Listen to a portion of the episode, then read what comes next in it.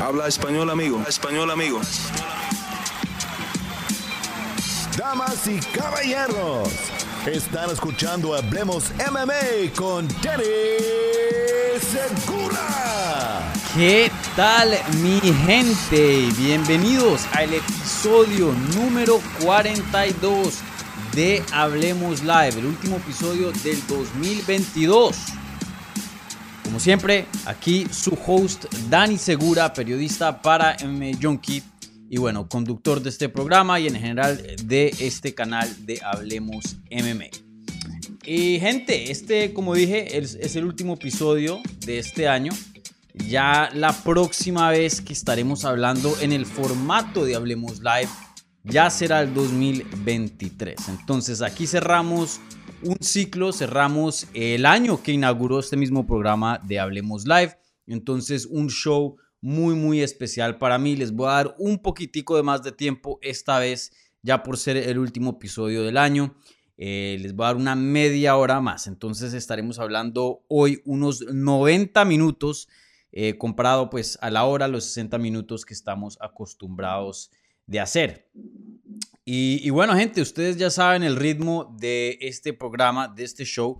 Ustedes son 100% encargados de traer el contenido de este programa. Yo lo único que hago es sentarme aquí al frente de este micrófono y contestar sus preguntas. Como siempre, empezaremos con las preguntas que se hicieron previo a la transmisión en la pestaña de la comunidad y luego ya pasaremos a las preguntas que se están haciendo en vivo en el live chat de YouTube. Entonces, si tienen alguna pregunta, quieren hacerla live, que aparezca aquí en la pantalla, vayan y pónganla en eh, el live chat de YouTube. Y ustedes ya saben, las preguntas que vienen con una donación, un apoyo a este canal reciben prioridad, pero no exclusividad. Esas se contestan de primero. Y como siempre, pues se les aprecia el apoyo. Bueno, gente, eh, antes de empezar, como siempre, si me pueden regalar un like, eh, si están escuchando esto en podcast, un review o cinco estrellas, donde quiera que estén escuchando. Igualmente, si son nuevos, bienvenidos, suscríbanse aquí al canal para obtener más contenido sobre las artes marciales mixtas en español. Y bueno, eh, ¿qué tenemos en el programa de hoy? Así de las preguntas preliminares. Estaremos hablando de Chito Vera no solo de esta pelea que se le viene contra Corey Sanhagen, pero también eh, la decisión ¿no? Eh, de UFC, de él mismo también, de tomar esta pelea y, de lo que significa eso para la categoría de las 135 libras, ya que eh, Chito eras una ficha clave moviéndose ahí en el panorama del peso gallo. También estaremos hablando acerca de Stephen Bonner y su legado en las artes marciales mixtas les compartiré un poco de experiencias personales que yo tuve con él. Obviamente, eh, como ya sabemos, él eh, murió eh, el 24 de diciembre, pues salió las noticias, desafortunadamente falleció apenas con 45 años de edad, la verdad que algo muy triste, muy impactante y, bueno, em, sí que nos deja un legado y, algo bien grande que, de qué recordar en, en el mundo de las artes marciales mixtas. De pronto mucha gente no sabe la trayectoria de él, lo que él significa no solo para la compañía de UFC, pero para el deporte en general. Entonces estaremos hablando de eso más adelante. ¿Qué más? Como siempre, preguntas de John Jones. Parece que es el tema favorito aquí del programa. Eh, pues entendible, siendo uno de los mejores peleadores y una de las estrellas más grandes del deporte. También ah, un par de preguntas de fin de año. ¿Cuál es el mejor esto, lo otro? Entonces, eh, me gustó esas preguntas bastantes porque mañana, y les anuncio de una vez, eh, estaré grabando eh, los premios del fin de año del 2022 con Jorge Ebro aquí en el canal. Entonces, un par de esas preguntas em, simplemente no, no fueron categorías o no van a ser categorías en el show. Entonces, aprovecho y las contesto aquí. Entonces, como siempre, gente, ustedes ya saben, un programa muy, muy cargado de información muy, muy cargado de eh, noticias. Entonces, sin más espera, hablemos MMA. Y bueno, la pregunta, la primera pregunta del programa de esta edición número 42 viene de Jorge Aparicio. Y dice, buenas Dani, feliz año y a los tuyos. ¿Qué opinas sobre que Chito no pelee por el título y sobre la pelea que crees que debe marcar un ritmo, perdón, y sobre esta pelea, ¿crees que debe marcar un ritmo más alto desde el primer asalto para no depender de un KO como en otras peleas? Un abrazo desde Canarias. Bueno, eh, un abrazo Jorge, eh, gracias a Dios ya empezó nuevamente la liga. Veremos qué pasa con el Atlético de Madrid. No, tiempos muy buenos, pero tiempos muy interesantes sin duda con, ciertos rumores que están ahí eh, en el mercado. pero bueno, en fin. ¿Qué opino sobre Chito era que no esté peleando por el título? Esa fue la primera parte de esta pregunta. Y, bueno, si ustedes ya se, han estado eh, sintonizando aquí al programa por un tiempo o me han estado siguiendo en Twitter, eh, saben cómo me siento al respecto de esta pelea. Y, es que eh, pienso que es una pelea innecesaria en el sentido de que Chito Vera ya estaba en una posición para pelear por el campeonato de peso gallo dentro de UFC. Él ya merecía, ya tenía mérito para estar en una pelea de cinco asaltos con Aljamain Sterling. Y en mi opinión, en mi opinión, em, pienso que él no está en un caso como el de Benil Dariush, que es un peleador saso, es eh, súper habilidoso, es, muy, muy, muy, pero muy bueno. Sin duda uno de los mejores peleadores en 155 libras, pero no muy conocido. Mm, la gente como que no, no puede pegar con él, como que no, no ha tenido un buen favor con los fans. Creo que con los fans hardcore, con los fans duros, sí, pero de pronto ya con los casuales, mm, no tanto, y eso le ha costado y, se le ha puesto por encima eh, o, por al frente en sus chances de conseguir una pelea por el título. Este no es el caso de Chito Vera. Chito Vera, en mi opinión, tiene el mérito, eh, tiene una fanaticada gigante hispana, obviamente siendo una de las figuras más importantes em, en Latinoamérica. Eh, hoy día. Eh, igualmente, fuera de los fans hispanos, creo que mucha gente ha encajado con, con Chito y Chito hoy día es un peleador muy, muy popular, que a mucha gente le cae bien, que a mucha gente le gusta, tiene un buen estilo, la racha y el mérito está ahí. Mejor dicho, vuelvo y lo digo, Chito Vera ha chequeado todas las cajitas. Eh, le ha puesto chulito a todas las cajitas. Y, bueno, hoy día, desafortunadamente, pues se encuentra con otro oponente pero no el campeón. Entonces, eh, veremos qué significa eso para la división. Sin duda, para mí, los que hoy día están o, estaban jugándose una pelea de título, era una carrera entre tres. Chito, Sugar Sean O'Malley y Henry Cejudo. Ya pues podemos eliminar a Chito, ya que tiene un combate fichado con Corey Sanhagen. Y la carrera está entre dos personas, o Henry Cejudo o Sean O'Malley. Y de lo que yo he escuchado es que Aljamain Sterling probablemente va a defender el título en marzo. Y se ha escuchado anteriormente en, eh, en el canal personal de YouTube de Sean O'Malley que él quiere regresar en marzo. Entonces esa versión encaja también. Entonces ahí veremos, ahí veremos en qué es lo que termina. Eh, también no hace mucho UFC, el presidente de UFC, Dana White, había mencionado a Henry Cejudo como una opción al título y eso es una, un cambio de narrativa ya que por mucho tiempo, muchos meses le, han estado preguntando, hey, ¿cuándo regresa Cejudo? ¿Tienes un update de Cejudo? Y, nunca, y siempre decía, no, Cejudo está retirado y cuando quiera regresar, pues nos dejará saber. Pero sí, entonces hay un cambio de tono ahí. Entonces, la verdad no sabré decirles quién es el favorito en obtener una pelea de campeonato. Eh, a mí me huele que va a ser Sean O'Malley, pero no se puede descartar la posibilidad de Henry Cejudo. Y, bueno, eso es lo que pienso acerca de, la situación en la que hoy día se encuentra Chito Vera. Y ya respondiendo la segunda parte de esta pregunta, y es, sobre esta pelea, ¿crees que debe marcar un ritmo más alto desde, desde el primer asalto? Eh, sí, Sí, creo que sí, eh, aunque no creo que ese va a ser el factor que va a definir si va a ganar o, perder esta pelea Chito Vera. Creo que hay otros factores también en juego, como siempre. Eh, pero sí creo que es algo válido, ¿no? La crítica de Chito Vera por mucho tiempo. Una de las pocas críticas, porque es un peleador que ha mostrado una mejoría, pero bárbara, en los últimos dos años. la verdad pasó de ser un peleador emocionante, que, que que te gusta ver en una cartelera, que le da, y no lo digo de manera mal, pero le da relleno, le da fuerza a una cartelera, a un contendiente legítimo, a alguien que es una amenaza seria al título. Y, bueno, eh, él ha arreglado muchas áreas de su juego para pues volverse ese contendiente legítimo, serio. Pero una de las que yo diría que todavía está vigente, o por lo menos hay, hay un argumento de decir, hey, aquí de pronto eh, se puede trabajar más en esta área, es el ritmo, es el ritmo. Como mencionas tú, pues, em, o, lo que insinúa la pregunta es que Chito Vera, pues, no empieza em, las peleas muy fuerte. Y es un, un peleador que con el tiempo va recobrando fuerza y eh, entre más tarde se pone la pelea, más peligroso se pone, mejor se pone, a contrario de la mayoría de los peleadores, que con el tiempo más bien se van desgastando, pues obviamente ese es, eh, el ritmo normal, ¿no? Eh, entre más golpes le den a uno y más ritmo de trabajo haya, pues el cansancio, igualmente el aguante baja.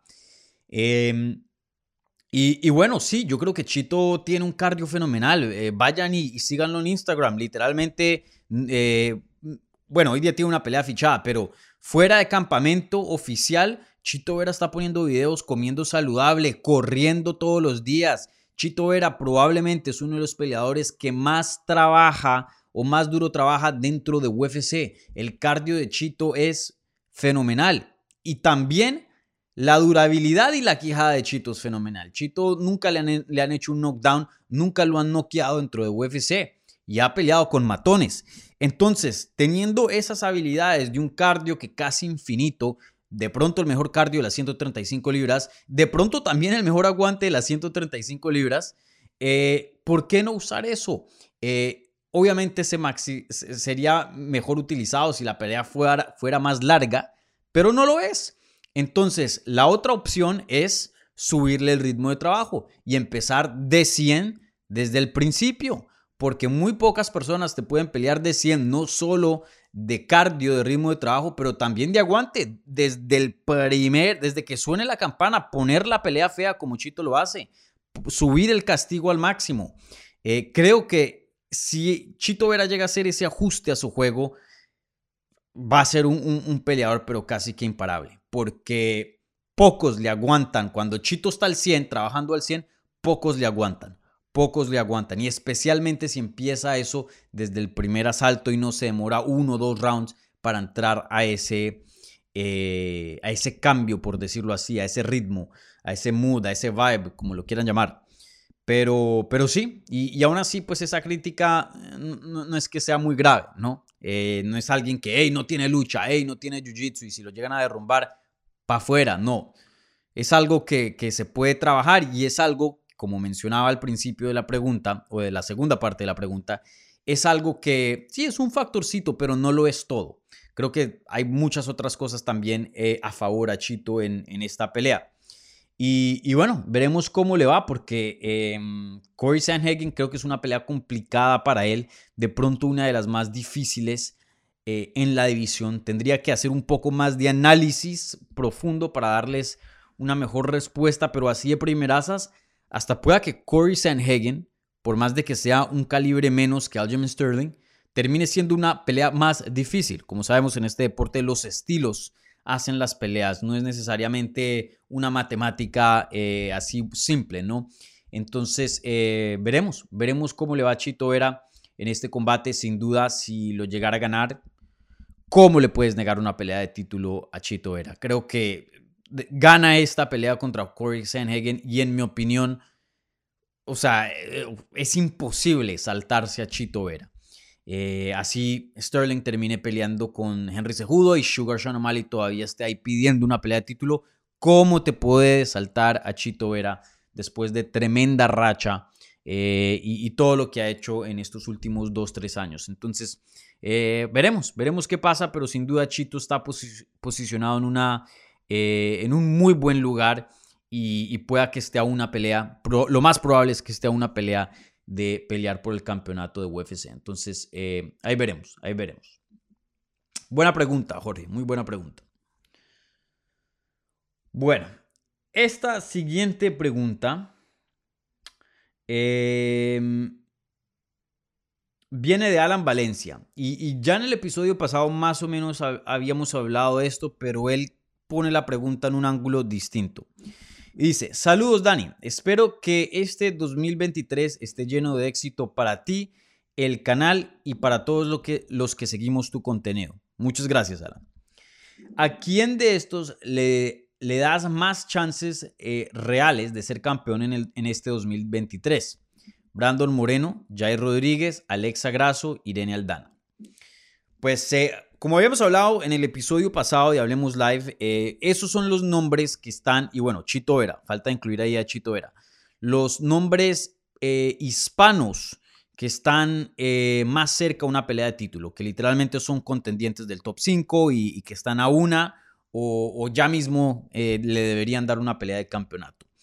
Eh, pero bueno, en este caso solo mencionas los mexicanos, Chito Vera no está en la ecuación y, me preguntas quién tiene mejor chance de, ganar un título. pues la verdad que em, todos la tienen difícil, todos tienen campeones enfrente muy, muy dominantes, muy, muy buenos. Mm, pero yo diría que el que pues, más tiene chance de volverse campeón indiscutido es Brandon Moreno.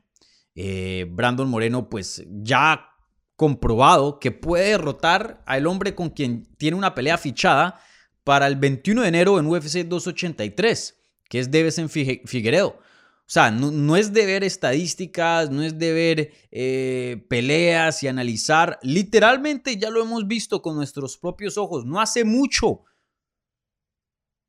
Brandon Moreno derrotó a Davis en Figueredo y no solo eso, pero lo finalizó. Y en los ojos de otras personas, cuando pelearon y fueron a decisión eh, en la tercera pelea, Brandon Moreno, en ojos de muchos, ganó ese combate. Para mí, ganó Davis en Figueredo. Eh, pues en ese entonces les compartí mi puntaje, así de primeras no, no me acuerdo muy bien, creo que lo tenía 48-47 a favor de Davis en Figueredo, pero sí lo entendía que pues era una pelea muy muy cerrada entre esos dos, pero personalmente me pareció que Figueredo sí hizo lo suficiente para eh, ganar esa tercera pelea. Pero en fin, eh, aún en derrota a Brandon Moreno, en Figueredo nunca lo ha finalizado. O sea, el único que tiene una finalización encima del otro es Moreno a Figueredo, no viceversa. Figueredo lo único que ha podido hacer es empatarle y ganarle en una decisión muy cerrada. Entonces, una cuarta pelea yo no sé exactamente, obviamente, no sé el futuro. Yo pienso que va a ganar Brandon Moreno, pero pues obviamente no, no hay nada garantizado. Pero lo que yo sí les puedo garantizar, por lo menos, es que va a ser una pelea reñida y una pelea competitiva, porque esos dos están a un nivel muy, muy similar. Y, sin duda, Brandon Moreno tiene un chance, pero grandísimo, excelente, de recuperar su cinturón y ser campeón nuevamente indiscutido de las 125 libras. Entonces, eh, para mí una pregunta muy fácil, yo me voy con Brandon Moreno. Creo que Brandon Moreno va a ser campeón de peso mosca eh, nuevamente y, de esos eh, cuatro mexicanos que mencionas tiene, tiene el mejor chance de ser campeón de UFC. Definitivamente. Bueno, esta siguiente pregunta viene de Dani Miranda y dice, saludos Dani, ¿vuelve o no John Jones? ¿Tú crees que la inactividad le jugará en contra? ¿Lo ves ganando contra Gan en el caso que le pongan, que le pongan esta pelea de bienvenida a los pesos pesados? Eh, bueno, Dani, em, primero que todo, yo creo que una pelea con Gans literalmente es el peor matchup de peso pesado para John Jones. Sí, yo sé que el campeón no es Zero Gun. Yo sé que es Francis Ngannou. Y recordar que Francis Ngannou le ganó a Zero Gun con una rodilla destrozada. Imagínense hubiera podido hacer con una rodilla sana, con un campamento completo, porque todo eso lo, afectó. Eh, entiendo que hoy día eh, es el campeón, es el mejor peleador, pero vuelvo y lo digo, en la pregunta de Chito Vera, como, más, eh, como habíamos tocado un poquito, mucho de eso tiene que ver con estilos. Para mí, Gan es el peor matchup que puede haber para John Jones en el peso pesado. Entonces, yo pienso que Gan gana y yo lo tengo como favorito. Y en cuanto a la primera parte de esta pregunta, la inactividad de John Jones, pues eso está por verse. Eh, en, muchos casos, yo creo que la mayoría de expertos, periodistas, youtubers, lo que quieran, em, usualmente no les gusta la inactividad. Yo diría que soy de las pocas personas en la industria que pienso que en ciertos casos la inactividad es buena y de hecho es hasta la mejor opción.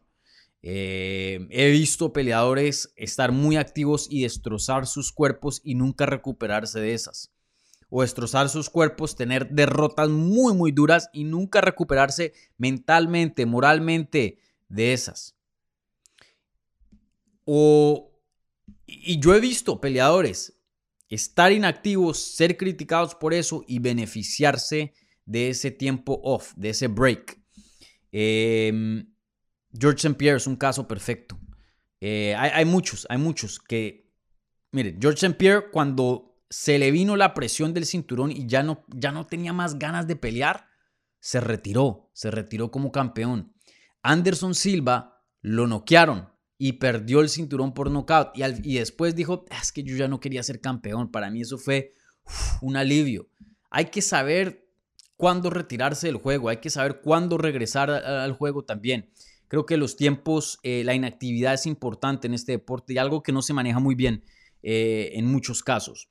Y, para esto, vuelvo lo digo, no hay garantías, yo no les puedo garantizar nada, pero yo creo que no va a jugar en contra con tal de que regrese en la primera mitad del 2023, porque ya serían más de dos años inactivo. Y creo que eso está bien, subiendo de categoría, subiendo de peso, eh, John Jones ha estado peleando desde muy, muy joven. Eh, le han pegado bastante. Descanse la quijada, descanse el cuerpo, suba de peso, suba de masa muscular y no solo subir, pero luego estarse un tiempo ya viviendo, moviéndose, entrenando con ese nuevo número de peso. Acostumbrarse a pelear, que los pulmones se acostumbren, el corazón, todo, que se acostumbre a, cargar y a lidiar con esa nueva eh, masa muscular. Entonces, para mí, si John Jones regresa en la primera mitad del 2023, de hecho, idealmente hubiera regresado al final del 2022, pero no se dio a cabo. Pero creo que en la primera mitad del 2023 todavía está bien. Más de eso, ahí es ya es cuando la inactividad, pienso que en mi mente, en mi opinión, empieza a jugar en contra porque no vas a tener los mismos reflejos, ya el, sentir de estar en el octágono, por más de que tengas un montón de peleas, ya se vuelve un sentimiento extraño, otro factor más que tienes que lidiar, mejor dicho, eh, el juego sigue evolucionando, etcétera, etcétera. Entonces, yo creo que está penitas John Jones para, para un regreso, en mi opinión. Bueno, esta siguiente pregunta viene de Víctor Sánchez Castro y dice, saludos Dani, ¿tuviste la oportunidad de, dice, Conifer, Conifer, o entrevistar a Stefan Bonner? No sé si, si escribiste, hubo ahí un typo, escribiste mal o, qué, pero bueno. La pregunta es, ¿tuviste la oportunidad de entrevistar a Stefan Bonner? Y sí, yo entrevisté a, Stefan Bonner varias veces, varias veces.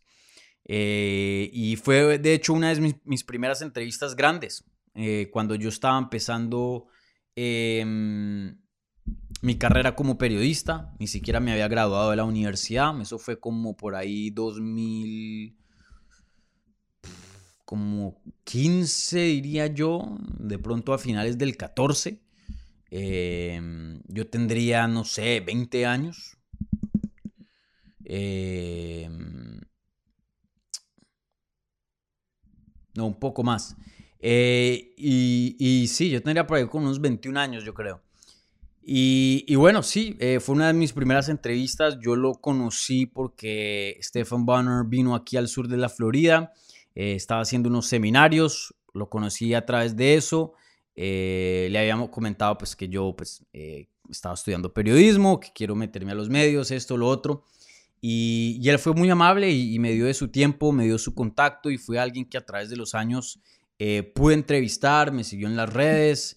Eh, y, sí, alguien que pues eh, no voy a decir que éramos mejores amigos o algo así, pero pues sí conocía y, de hecho él fue una de las personas que me vio crecer dentro de esta industria, ya luego pasar de ser un estudiante a hacer trabajo freelance eh, y después ya hacer tiempo completo en una página grande como lo, fue, pues, como lo es eh, MMA Fighting, luego ya pasar a lo que es eh, MMA Junkie ya después de unos años. Y, y sí, em, me acuerdo muy bien que yo hice una entrevista con él hablando acerca de, en ese entonces ya había terminado su carrera con UFC. Y, y bueno, eh, había firmado con Bellator y tenía una pelea con Tito Ortiz. Y lo había entrevistado eso y de hecho lo que él dijo fue noticias eh, y no me acuerdo si MMA Junkie en ese entonces había cogido la noticia, pero sé que MMA Fighting cogió la noticia y escribió notas de, de eso y más o menos gente me, me llegó a descubrir un poco más em, con esa nota. Eh, y, bueno, eh, en fin, pues sí, Stephen Bonner, eh, ¿qué puedo decir de las interacciones que tuvo con él? Una persona súper, súper querida, súper, súper amable. no lo crean, hay muchos peleadores que solo quieren hacer con, solo quieren hacer entrevistas con los medios grandes, con ESPN, esto, lo otro, y de pronto a, a la gente que, que, viene de su vida, que viene eh, intentando entrar a la industria o hacer carrera, pues no, no, le, no le llegan esas entrevistas, esas oportunidades. Eh, por ejemplo, Conor McGregor no, no va a hablar con cualquiera, me, me hago entender. Eh, y, bueno, Stefan Bonner, un peleador muy, muy famoso, un peleador que entró al Salón de la Fama de UFC, un peleador que ha estado en tantas peleas grandes y, a mí, a un niño de, de, la universidad, pues me estaba dando de su tiempo y, y siempre fue muy amable. Entonces, eh, él fue una de las personas que yo em, desde muy temprano llegué, llegué a apreciar, ¿no? Eh, porque vuelvo y lo digo, los peleadores, los coaches, no me deben nada a mí ni a ningún periodista. Eh, si nos dan de su tiempo, si nos dan de su acceso, es, es de más, pero ellos no tienen ninguna obligación de hacer una entrevista con uno. Eso sí, pues ellos quieren, ¿no? Y obviamente eso es de respetar y así es como tiene que ser. Y bueno, yo siempre estuve muy agradecido con todo el tiempo que, me dio Stefan Bonner eh, a través de los años. Y, bueno, em, él es un peleador que muchas personas no... Creo que hay muchos fans nuevos que llegaron después de la pandemia porque UFC tuvo un boom más. Ha tenido varios booms, ha tenido varias veces donde el deporte ha crecido, ha explotado. Eh, y hubo uno muy grande después de la pandemia, ¿no? O durante la pandemia, porque fue uno de los únicos deportes eh, activos eh, en el mundo. Y, bueno, incluso antes de eso hubo otro boom con Ronda Rousey, con Conor McGregor, que, fueron estrellas más o menos a la misma vez. Trajo mucha, mucha fanaticada. Y, bueno, así, han habido varias, explosiones, varios booms de crecimiento de la compañía. Y uno de los más importantes, uno de los más tempranos, eh, fue a través de Stefan Bonner.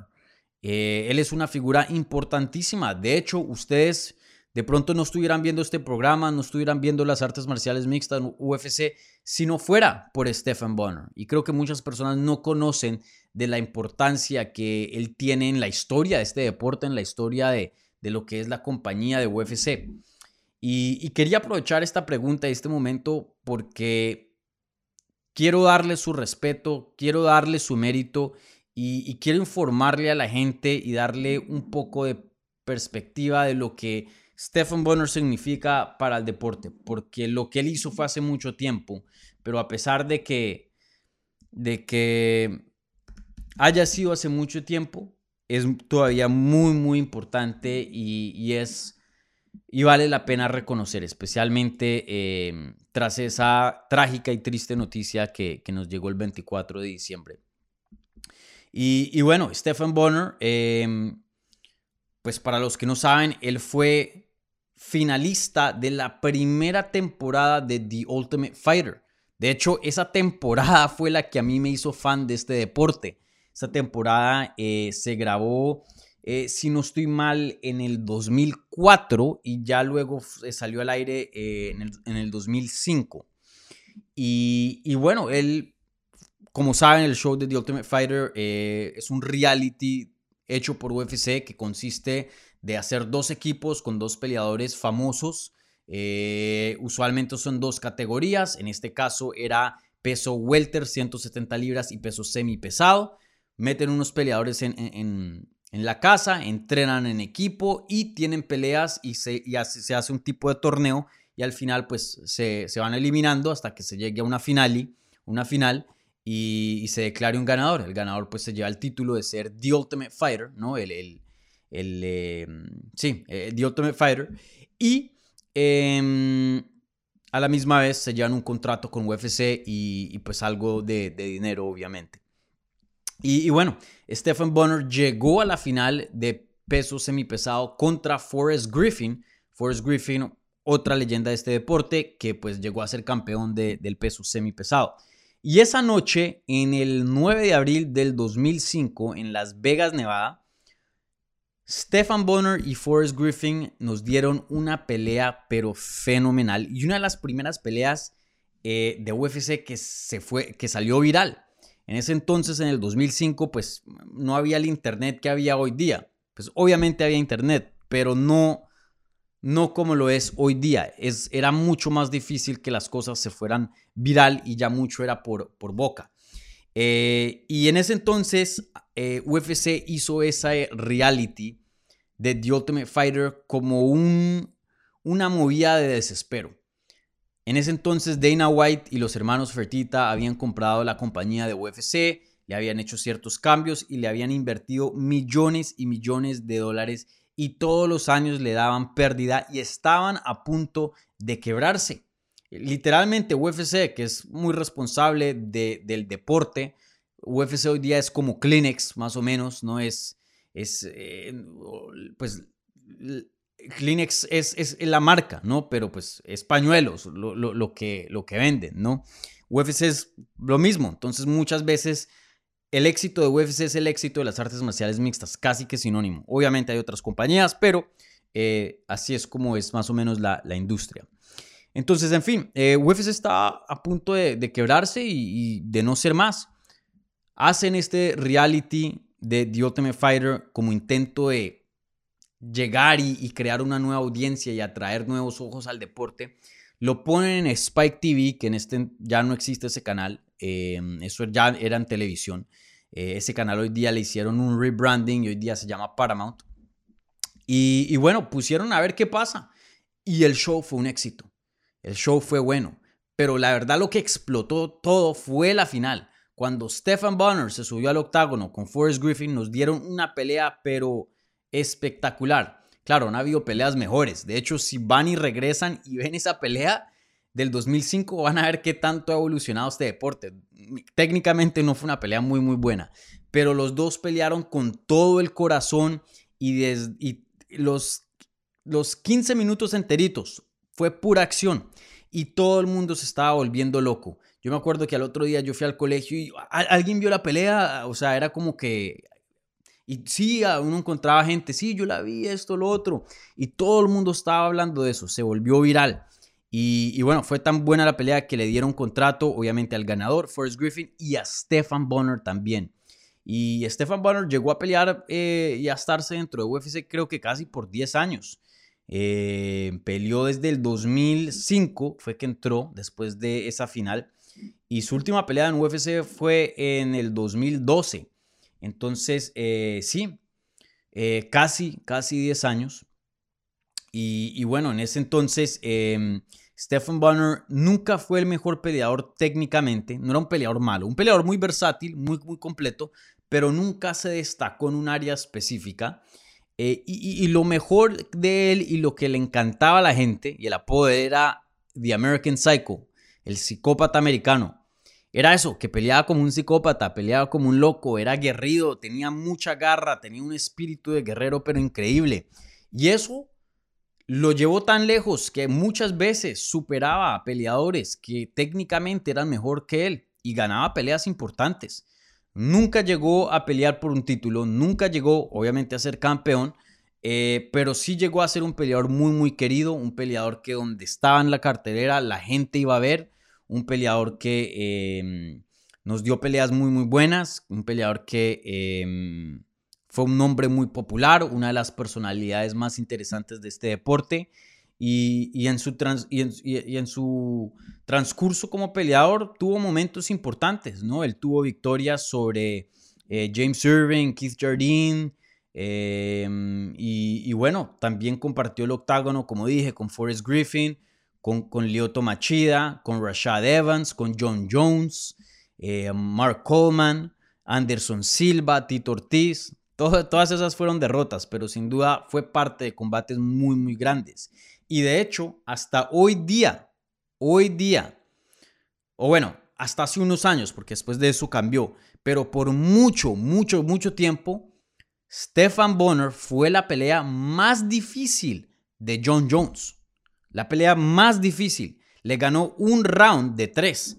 Eh, de hecho, en ese entonces John Jones, em, en esa pelea, pues él venía en ascenso, pero era un peleador eh, bueno, pero normal que venía en ascenso, no así extraordinario. Eh, y esa pelea fue, fue parte de eso. Él una vez, yo hablando con él, él me había preguntado, oye, ¿tú cuándo te diste cuenta que John Jones era un talento histórico, un, un talento especial? ¿Conmigo? Yo le dije, no. Yo le dije a Stefan Bonner, no. Porque en esa pelea tú le ganaste un round.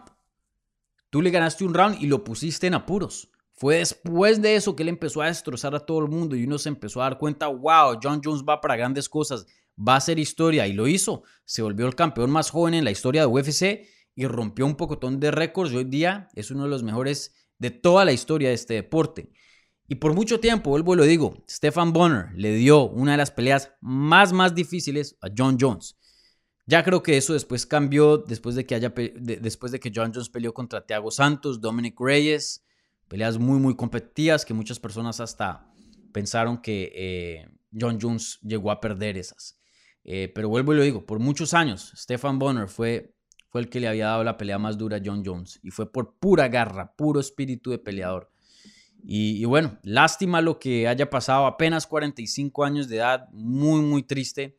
Yo sé que en los últimos años él había tenido problemas, había salido en las noticias que pues lo habían arrestado por estar em, manejando em, borracho, ¿no? Tuvo ciertos problemas legales ahí. Eh, él había hecho también otras entrevistas y había hablado problemas de, depresión, problemas de, eh, mentales, de su salud mental.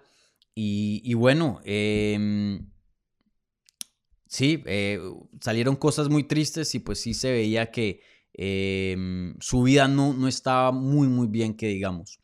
Y, eso eh, da tristeza, ¿no? Porque Stefan Bonner debió haber estado de pronto en una mejor situación financiera. Literalmente es, es, un pionero, es una persona responsable por el, éxito que ha tenido UFC y este deporte. Sin él, creo que este deporte pueda que, que, haya sido distinto si no fuera por, por esa pelea que él tuvo con Forrest Griffin. Y, bueno, eh, creo que esto también habla de, de, las duras realidades de las artes marciales mixtas, ¿no? Eh, se escucha de peleadores legendarios, peleadores leyendas de este deporte que han hecho mucho y, después de sus carreras de pronto no se encuentran en, las mejores situaciones, así sean físicas, porque este deporte te quita mucho físico, destruye el cuerpo, mentalmente también eso puede tener em, efectos y bueno, en el lado financiero también no muchos quedan hechos, por decirlo así. Entonces, eh, sí, una noticia que me dio a mí muy duro, a muchas personas también, una noticia muy, muy triste y, espero que esta historia, pues, especialmente para la gente que no conocía de, Stefan Bonner, eh, pues les haya dado por lo menos un, resumen chiquitico bueno de, de, lo que él significa para este deporte, porque sí es una figura muy, muy importante y no nos podemos olvidar de todo lo que él contribuyó como peleador a UFC y a este deporte. Entonces, eh, gracias, gracias Víctor por esa pregunta, porque sí quería hablar de, Stephen Bonner y, darle su tiempo, porque eh, bien, bien, bien merecido. Bueno, ahora pasando a mm, otra pregunta un poco más, eh, algo más animado, menos, menos triste. Eh, aquí CDC me está preguntando acerca de los premios de Hablemos MMA de fin de año para el 2022. Y CDC dice lo siguiente, Dani, dos ideas de galardones para cuando repartas los premios de Hablemos MMA. Uno, peleador más mejorado del año, aquel que mostró más evolución y relativamente no se le esperaba. Dos, decepción del año, aquel que no hizo tan buen año como se le suponía. Eh, bueno, eso te tengo buenas y malas noticias, CDC. La buena es que la voy a contestar.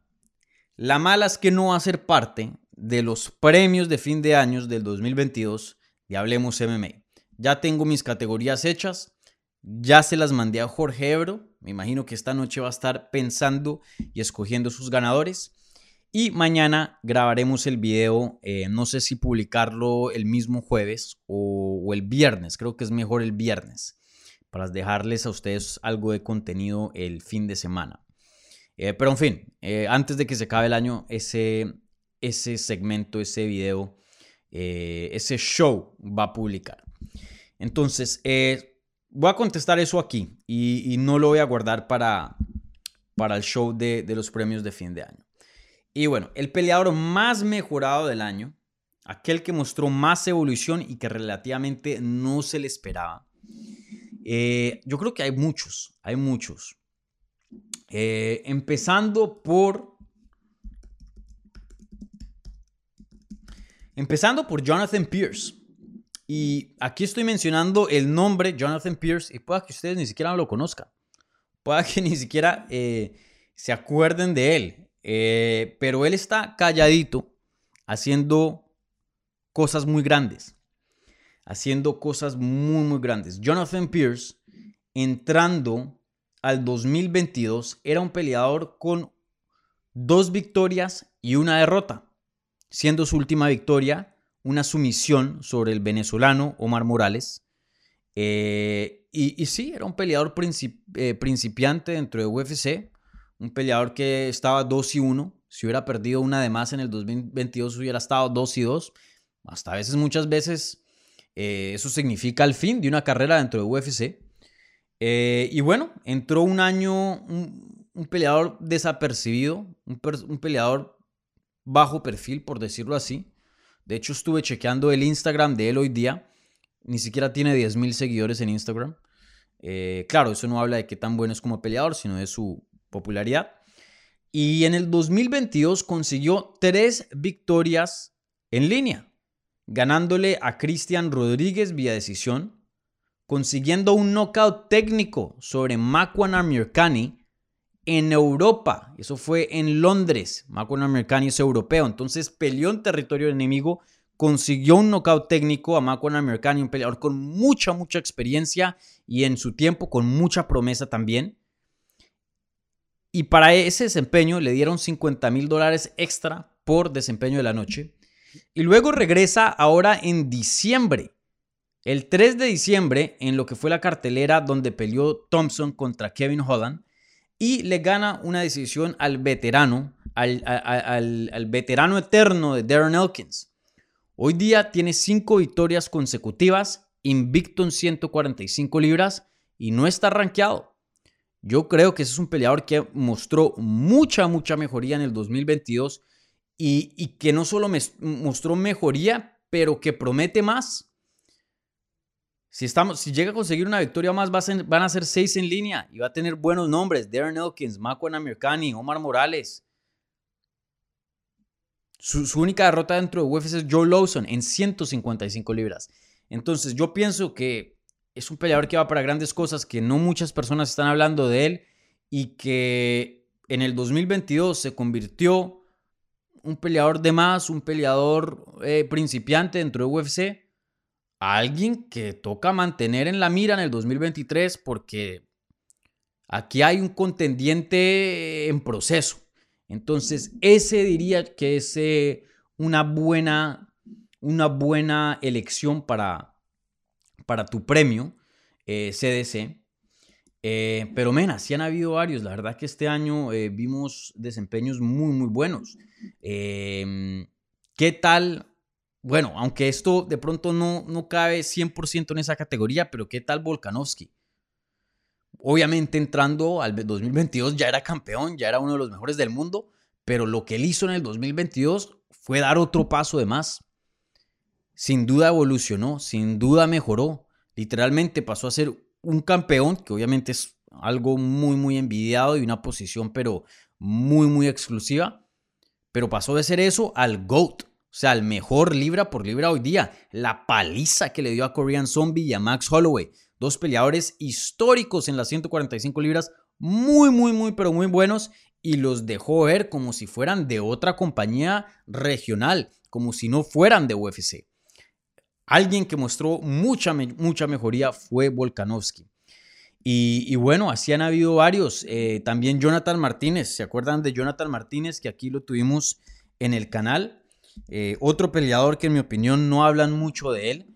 Jonathan Martínez destrozó y le arruinó el debut de 135 libras a Cobb Swanson. Le ganó a Vince Morales. Le ganó a Alejandro el Diablito Pérez, que es un peleador muy, muy bueno. Tres victorias en el 2022, cuatro consecutivas en total y otro peleador que en 135 libras no está rankeado y ojo, pueda que en el 2023 tenga un año fenomenal y ya lo veremos como contendiente. Otro peleador que a mí me impresionó mucho y mostró mucha, mucha mejoría. Solo vuelvan y vean esa pelea que tuvo con Cobb Swanson. Las patadas mandaban esas piernas de Cobb Swanson a volar. El poder que tenía ese hombre en 135, pero eh, brutal, brutal, brutal, brutal. Y así han habido varios, así han habido varios que, que han tenido mucha, mucha mejoría. Eh, Ilia Topuria también, aunque pues él ya se sabía que venía en ascenso y algo gran, ah, grande venía para él en, este año, ¿no? Pero eh, así han habido varios. de hecho, déjenme saber en los comentarios, pongan ahí en, en el live chat o, o, si están viendo después en los comentarios qué piensan, eh, quién piensan que, que tuvo así mucha mejoría en el 2022, que de pronto no se esperaba. Y, bueno, para la segunda parte de esta pregunta, y esto ah, no me gusta mucho contestarlo, la verdad, porque es como volverle a enterrar el puñal al, peleador o peleadora. Decepción del año, aquel que no hizo tan buen año como se, como se le suponía. Em, a ver, ¿quién? ¿Quién? Em, bueno, Darren Till y ya hablamos, eh, hemos hablado de eso, o bueno, más, o menos lo hablé cuando hice la previa de UFC 282, Darren Till, un peleador que uno dice, ¿qué pasó? ¿Qué pasó? Literalmente hace, no hace mucho estaba peleando por el cinturón, no hace mucho estaba invicto, no hace mucho uno de los nombres más hablados y, y por bien dentro de la compañía. Hoy día creo, creo, creo que está 1 y 5 sus últimos 6 combates, lleno, lleno de lesiones. ¿Qué pasó con Darren Till? Em, aunque bueno, él ya tenía problemas antes del 2022, pero sí, alguien que, que pues siempre se ha esperado de más y desafortunadamente las cosas no, no le han ido como, como se pensaba. Aunque tener en cuenta que pues llegó a pelear por un título, que pues eso no, no es nada fácil. Em, ¿Quién más tuvo un año que, que no fue muy bueno? Mm,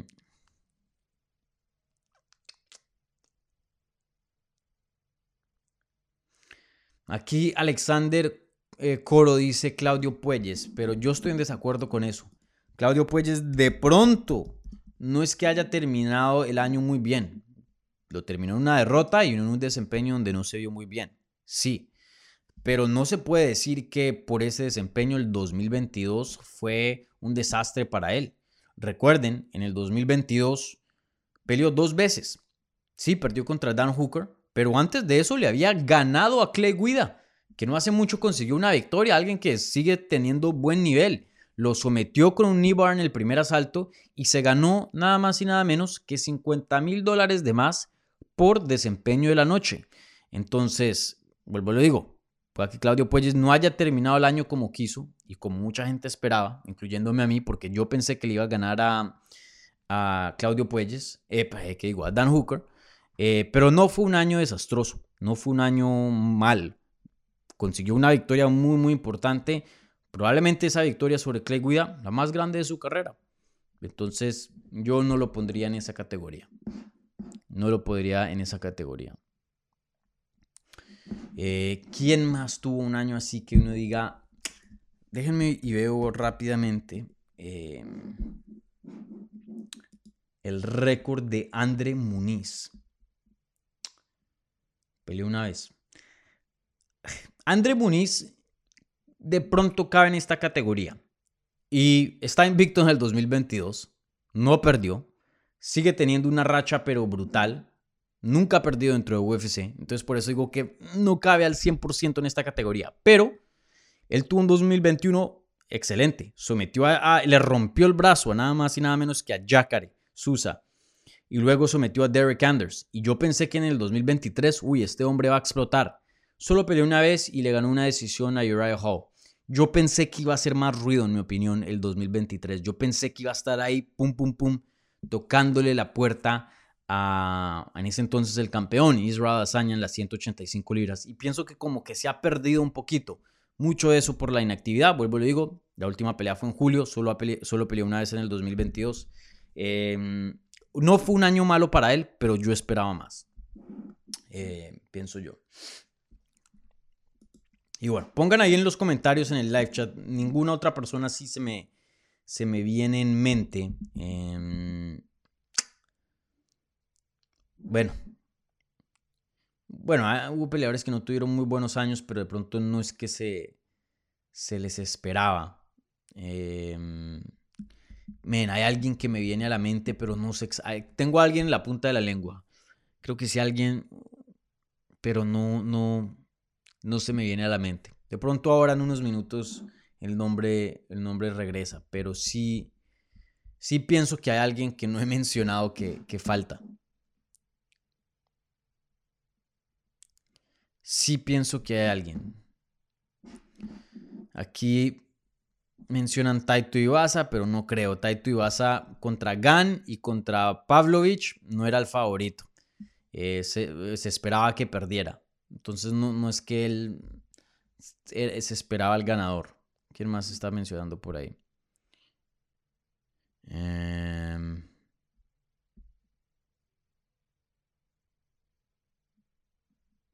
¿Quién más? ¿Quién más? Déjenme ver un momento. Hay alguien que se me está escapando. Déjenme en un segundo, gente. Déjenme en un segundo, porque hay alguien que se me está escapando. Mm. Hay alguien que se me está escapando.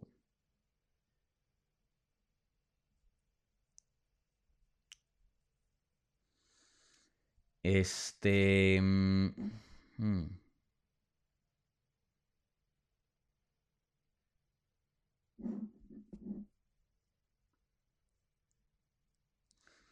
Hay alguien que se me está escapando en esta lista. No sé quién es. No sé quién es. Mm.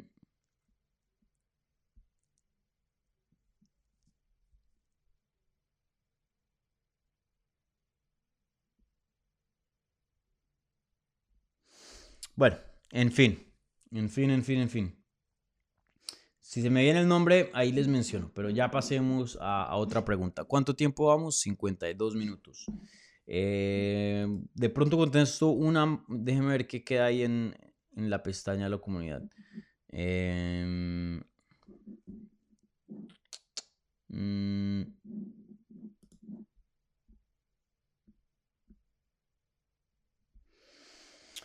bueno, aquí me pregunta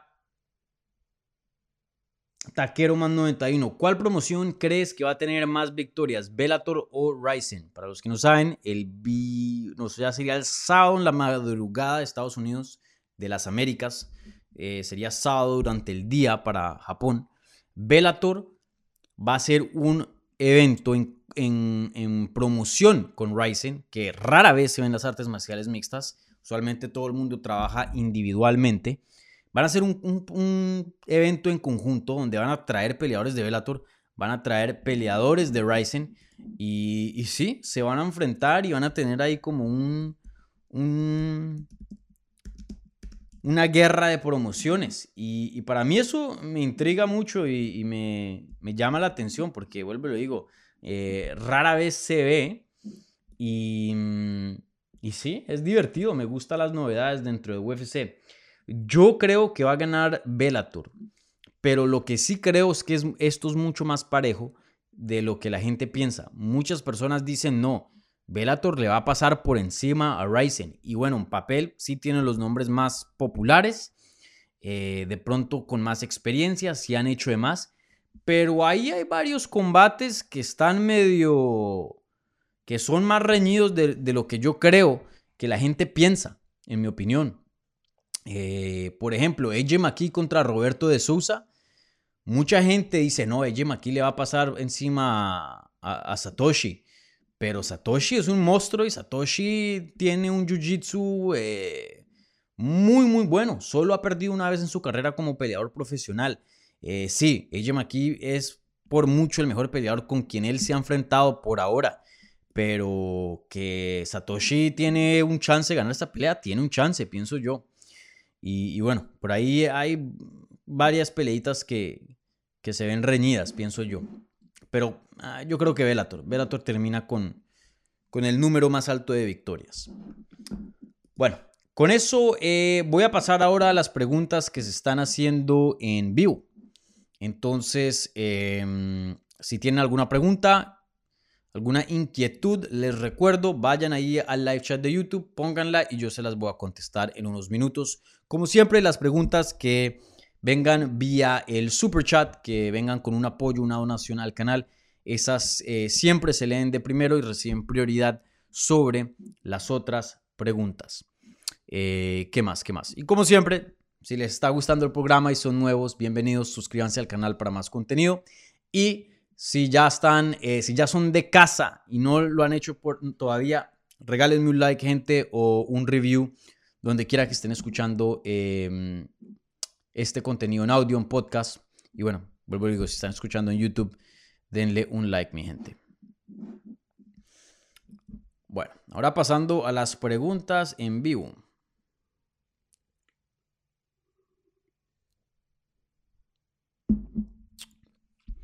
Bueno, como siempre, empezamos con las del super chat. Esta viene de Raúl Cedeño. Y dice Raúl, saludos Dani, felicitaciones por tu programa y la imparcialidad en tus comentarios. Muchas gracias Raúl. ¿Qué piensas de Chito? ¿Puede ganar? ¿Qué piensas? ¿Chito puede ganar? Eh, sí, claro. Yo creo que Chito tiene un buen chance de ganarle a Corey Sanhagen. Vuelvo, le digo, eh, todavía no he hecho un análisis profundo. Usualmente antes de una previa, yo me siento, veo las peleas más recientes y, me tomo un tiempo para analizar las cosas un poco más detalladamente. En este caso, pues eh, no lo he hecho. Entonces, siempre digo que pueda que eso cambie ya cuando me siente a ver eh, las cosas con más calma, con más tiempo, más precisión con una mente más analítica. Pero así de primerasas, yo creo que tengo a Chito como el favorito. No por mucho, pero sí lo tengo como el favorito. Corey Sanhagen es un peleador con un striking bueno, bien, bien avanzado. Pero no es una amenaza.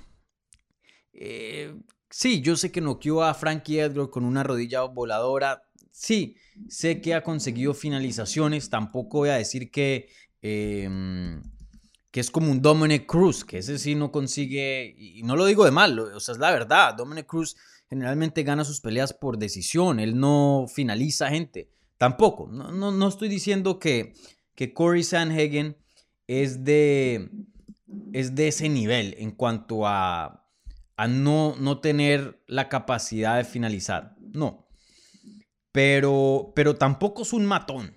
No es alguien que te puede poner en, así muchísimo riesgo. Eh, un segundo, aquí estoy viendo el, el récord de Corey Sanhagen. Deme un segundo. Corey Sanhagen, de 15 victorias, tiene 7 knockouts, tres sumisiones y cinco decisiones.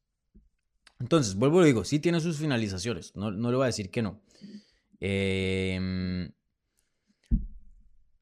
pero no creo que vaya a ser una amenaza muy grande para Chito, teniendo en cuenta que no es el peleador más peligroso de las 135 libras y Chito era el peleador más durable, más duro, con la mejor quijada de esa categoría. Creo que Chito Vera no va a tener que preocuparse de mucho en cuanto a peligro.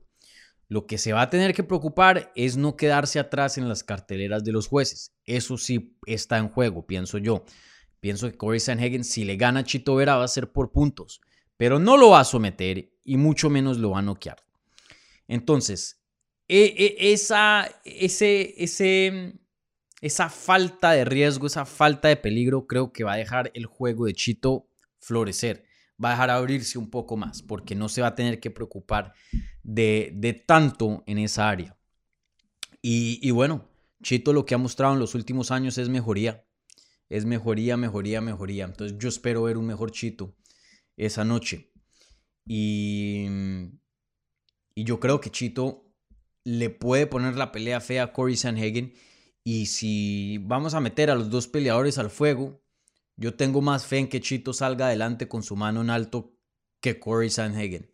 Entonces ahí veremos. Eh, es una pelea tan reñida y los dos peleadores son de tan alto nivel que dependiendo de qué estrategia traigan, de qué también se preparen, pueda que eso simplemente sea el factor y ya, punto. Eh, porque sin duda los dos aquí son muy buenos y, tienen chance de ganar. Yo me voy con Chito, vuelvo y lo digo, pienso que es más peligroso, es una amenaza más grande en el suelo, una amenaza más grande de pie con su poder de knockout. Y, y va a ser, creo que muy similar a la pelea de Frankie Edgar. Chito Vera contra Frankie Edgar, en el sentido de que si ven, Chito Vera marchaba hacia adelante sin ningún miedo. Y él sabía que, bueno, pueda que se me estén acumulando los puños, pero este man no me va a noquear. Pienso que eso va a ser el caso y en algún punto, ¡pam! Ahí vendrá el, golpe que cambiará todo para Corey Sanhagen. Eh, y, bueno, em, bueno, para Chito Vera, perdón. Eh, va a ser muy similar, vuelvo y lo digo, a la pelea de Frankie Edgar y la pelea, ya se me viene ahora a la mente, la de Rob Font. Si ven las estadísticas y solo se basan en las estadísticas, Chito era, eh, estaba perdiendo, y lo digo entre comillas, para la gente que está escuchando en audio y no, ve mis manos, eh, estaba perdiendo esa pelea porque Rob Font en las estadísticas estaba por encima. Tenía muchos puños, mm, eh, golpes conectados mucho más que Chito Vera. Pero viendo la pelea, ese no fue el caso. Rob Font la estaba perdiendo. ¿Por qué? Porque no todos los puños son iguales. Sí, Rob Font conectaba con 10 y Chito con 2. Pero los 10 no le hacían cosquillas a Chito y los dos tumbaban al suelo a Rob Font. Entonces pienso que, va a ser una situación muy, muy similar. Eh, vuelvo a digo, el poder de Chito y la quijada eso lo va a llevar muy, muy lejos. Y si sigue ajustando las otras áreas de su juego, peleador que puede llegar a ser campeón. Entonces, me voy con Chito por ahora, pero vuelvo y lo digo, una pelea muy, muy competitiva y claro que Corey Sanhagen tiene con qué para ganar este combate. Claro que sí, claro que sí.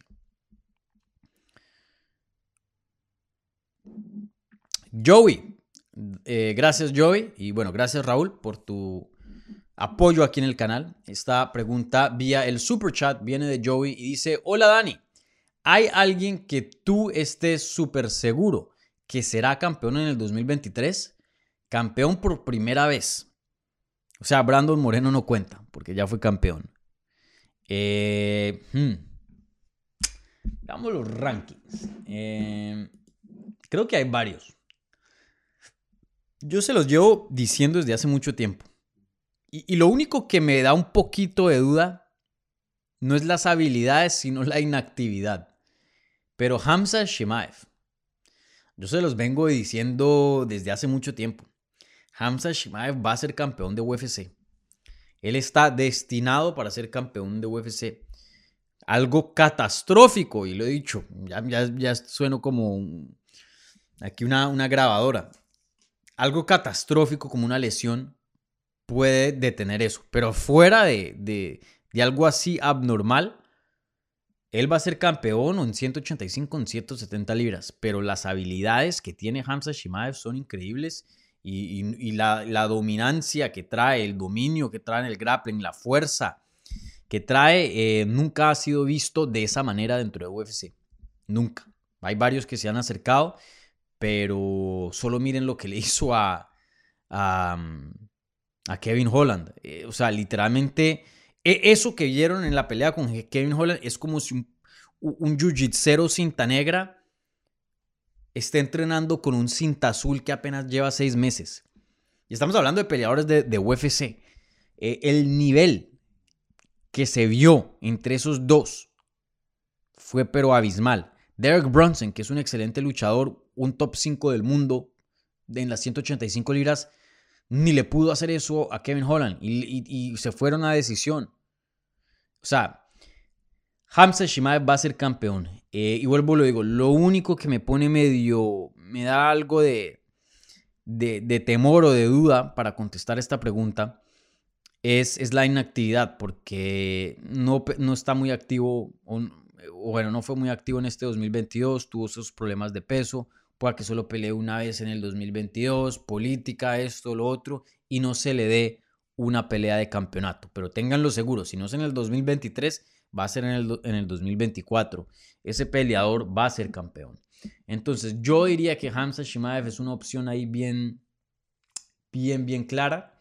Me atrevería a decir Robert Whittaker, pero pues bueno, dices por primera vez. Eh, Robert, pues obviamente ya fue campeón.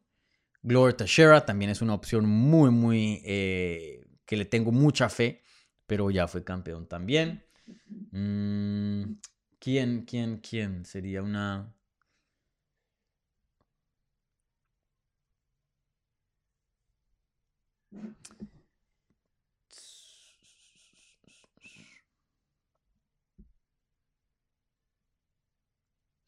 Sí, por ahora sí el único es Hamza Shimaev, pienso yo. Em, ¿Quién? Estoy viendo ahora las divisiones.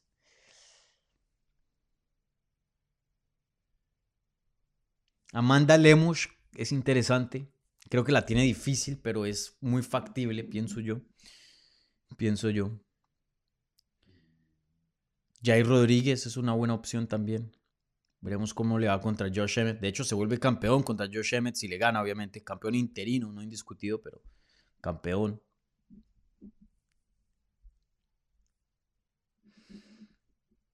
Hmm.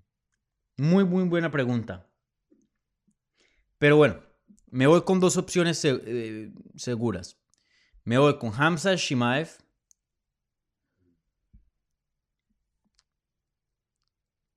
que puedo prometer así, pero que me siento bien, bien seguro. Voy con Hamza Shimaev. Esa, esa va a ser mi opción. Hamza Shimaev el número uno en esas. Muy, muy buena Perdón. Muy, muy buena pregunta.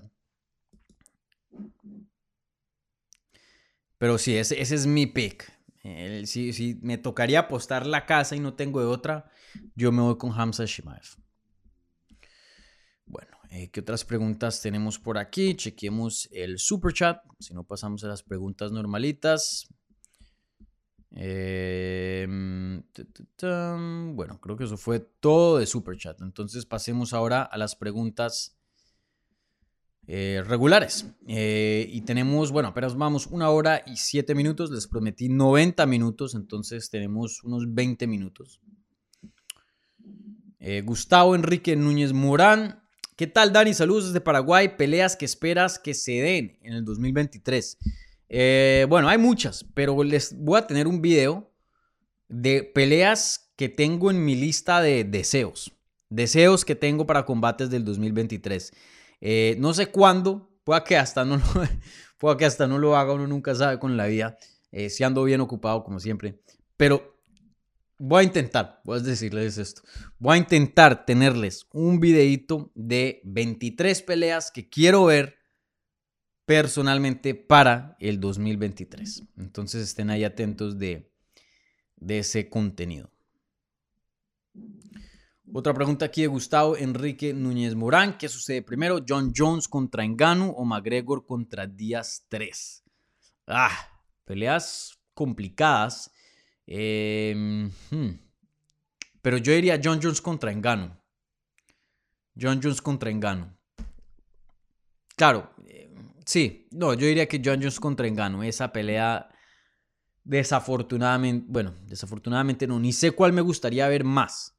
Las dos me gustarían verlas. Creo que la de Engano Jones eh, está por encima de, de McGregor Díaz 3, en mi opinión. Pero dos peleas que me encantan. Eh, y creo que John Jones Gano es más factible que McGregor Díaz 3. Miren, pueda que McGregor Díaz 3 nunca se dé. Eso también está en las cartas, desafortunadamente. Eh, ahí veremos.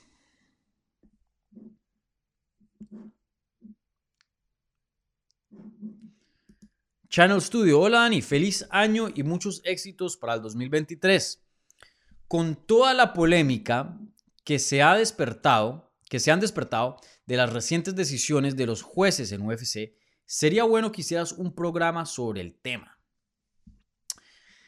Eh, bueno, un programa que como recurrente analizando decisiones o, robos, por decirlo así, decisiones em, controversiales o, o les gustaría un video, un programa acerca de cómo se juzga oficialmente una pelea de las artes marciales mixtas acorde a las reglas oficiales y, y bueno, y de lo que de pronto se podría cambiar opciones a futuro o de los problemas que yo vea en el eh, sistema actual que se usa para juzgar pelea, como analizando hoy día el estado de em, cómo se juzga una pelea. Podría ser eso. Déjenme saber en los comentarios si, si eso les interesaría. Creo que es una buena idea Channel Studio y, bueno, desde ya les, les aviso, si tienen ideas así como el de Channel Studio, que estoy seguro que ese no es su nombre, eh, pásenmelas, pásenmelas. Yo intento ingeniarme con el tiempo que tengo y, y, con los recursos que tengo a cosas nuevas y, programas así bacanos, chéveres, eh, para que ustedes disfruten y aprendamos aquí todos de, del deporte. Y, bueno, si tienen ideas, pásenmelas, que, no hay idea mala. Muy buena idea, eh, estudio, lo voy a considerar. Le voy a dar, le voy a dar, em, le voy a echar cabeza. Isaac Arriola, miren, tan cordial este hombre. Buenas Dani, buenas chat. Saludándose a todos. Carlos Barrios Lugo, crack Dani. Gracias, bro. Sammy Marfa, hace harto no escuchaba ese nombre. Bro, feliz Navidad. Chito Vera le dará un golpe que no podrá soportar Corey. Ahí veremos, sin duda en las cartas, sin duda posible. Facundo Calviño. ¿Qué haces, crack? Saludos desde Argentina, mi amigo. Saludos a los campeones del mundo. Saludos desde Puerto Rico, Dani, el mejor contenido de MMA. Muchas gracias, Ángel. Muchas gracias, Ángel Den. Otro nombre que no escuchaba desde hace un tiempito. Aquí Eduardo Castro. ¿Qué onda, Dani? Para ti, ¿cuál fue el mejor, la mejor pelea y el mejor knockout del 2022? Sabrás el viernes, creo, o mañana, uno de los dos días, eh, cuando publique los premios oficiales de fin de año del 2022 de Hablemos MMA. Esa información sí estará ahí. ¿Quieren que les diga ya mismo las categorías? Aquí les voy a leer lo que le mandé a, Ebro. Pueda que cambie, pueda que cambie, pero creo que esto va a ser el listado. Sin duda, esto es lo que se va a hablar.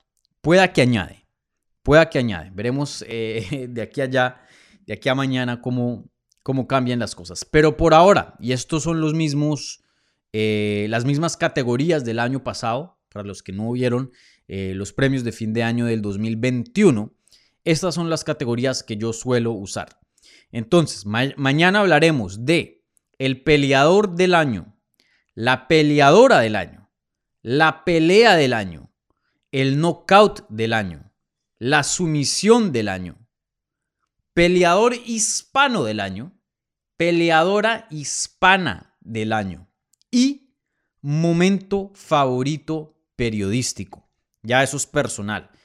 Jorge Ebro va a compartir una anécdota de un momento que eh, queda en la mente en la carrera, algo lindo que él presenció, puede ser una pelea, una entrevista, un momento, etcétera, etcétera, etcétera, de la carrera de él y yo haré lo mismo eh, de mi lado. Eh, esas son las categorías, ocho categorías. Si piensan que debería haber una que no está en esa lista, pónganlo en los comentarios, no en el live chat, porque ya después que termine la transmisión yo no, no suelo ver eso.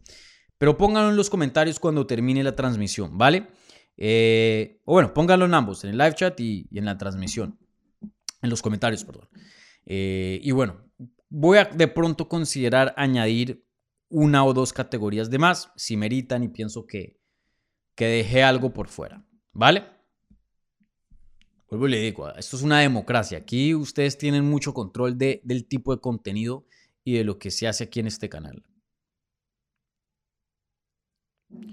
Francisco Pancho, pelea muy dura y complicada para Chito. Kickboxing contra Muay Thai. ¿Crees que si gana Chito va a dar una, va a dar, va de una oportunidad, perdón, va de una por el título? Gracias por eh, los videos. Bueno, eh, todo el placer es todo mío. Gracias a ti por tu asistencia, eh, Francisco. sí, vuelvo y les digo, ya, ya hablé de eso, pero si Chito gana, ¿cómo le puedes negar una pelea de título? Ya serían, ¿qué? Seis en fila Corey Sanhagen, Dominic Cruz. Déjenme les leo la lista, mejor dicho. Es que la lista es larga. Rob Font, Frankie Edgar, Dominic Cruz, Corey Sanhagen, David Grant. ¿Qué más quieres que haga, brother? A ese punto, ¿qué más quieres? ¿Qué más hay por hacer? Sí o sí, yo pienso que le tienen que dar una pelea de Chito si le gana Corey Sandhagen. No veo cómo se lo pueden pasar. Predicciones en SMMA. Saludos desde República Dominicana. Saludos. Hoy, tenemos una transmisión muy, muy internacional.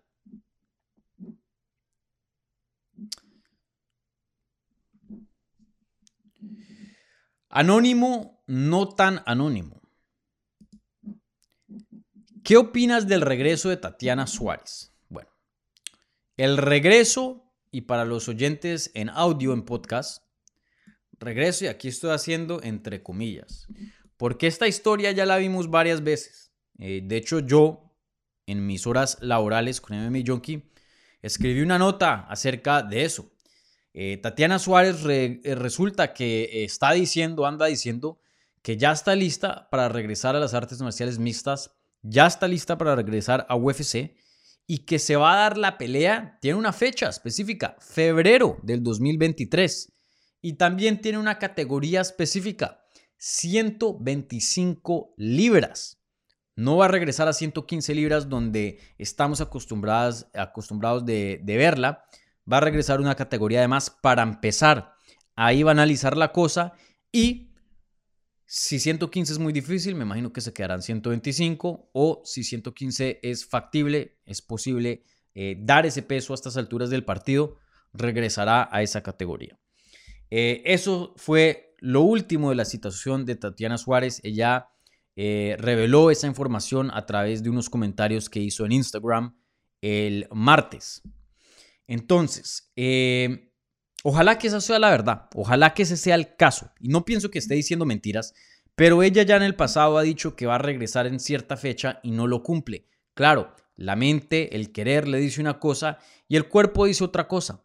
Originalmente puso su carrera en pausa por unos problemas, problemas muy muy graves de cuello, donde se le dormía partes del cuerpo por unos eh, discos, eh, un daño a unos discos que tenía.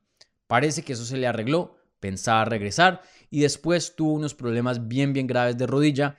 No estoy 100% eh, seguro exactamente cuáles fueron, qué ligamentos se rompieron o no, eh, pero fue lo suficientemente grave para que ella obtuviera cirugía y se estuvo un tiempo aún más largo fuera del deporte. Eh, entonces, ahora dice que va a regresar en febrero, espero que ese sea el caso. Tatiana Suárez, miren, me habían preguntado quién puede ser el campeón en el 2023 que no ha sido campeón anteriormente. Si, Tatiana Suárez llega a regresar al deporte, ese es otro nombre que yo añadiría a esa lista. En 125 o 115. Cualquiera de esas dos categorías. Especialmente en 115, pero en 125 también pienso que le puede ganar a, Valentina Shevchenko. ¿Tendría Shevchenko como favorita? Sí, claro, pero de que sería de pronto la rival más dura que ha tenido, en recientes años, fuera de Amanda Nunes, Valentina Shoshenko? Claro que sí. Pero bueno, eh, eh, de todas maneras, eh, veremos qué pasa con Tatiana Suárez. Sí, espero que ya regrese, espero que sea verdad, espero que se dé un talento fenomenal, una peleadora invicta, tiene victoria sobre Carla Esparza, que no hace poco era campeona de, la compañía, tiene victorias muy, muy importantes.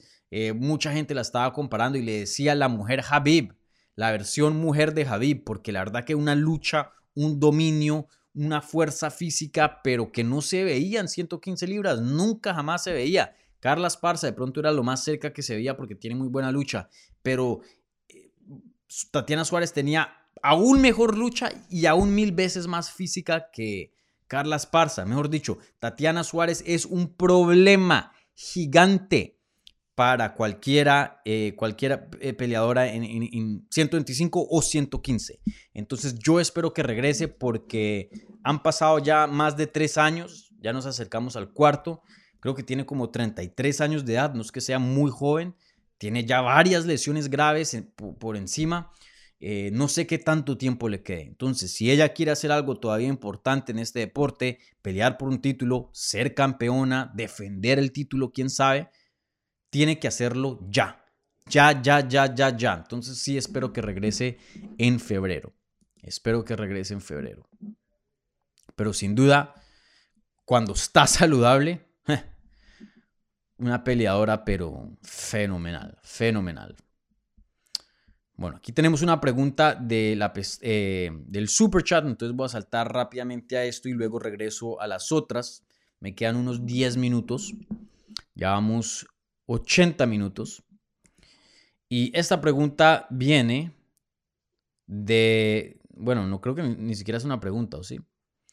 Ah, no, sí, una pregunta de Jesús Urciaga. Y Jesús dice, ¿qué onda, Dani?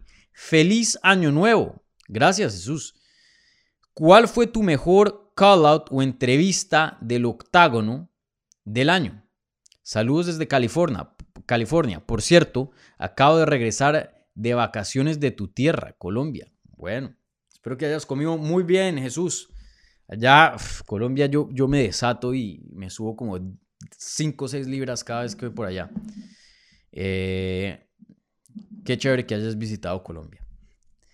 Eh, bueno, mm, ¿cuál fue el mejor call out o entrevista del octágono? O sea, las entrevistas que se hacen dentro del octágono con Michael Bisping o Daniel Cormier o Joe Rogan eh, o call out. Creo que hay varias. Y esta es una muy, muy buena pregunta. Em, muy, muy buena pregunta. Una que de pronto hubiera meritado más tiempo para, para echarle cabeza. Pero así de primerasas, me gustó mucho. Yo sé que a muchas personas no le cae bien este peleador. Pero eh, los comentarios que hizo Paddy Pimblet, mm, no me acuerdo si fue en el primer o segundo show de London, de Londres. Fue en el segundo porque el primero fue contra Casula Vargas, el segundo fue contra eh, Jordan Levitt.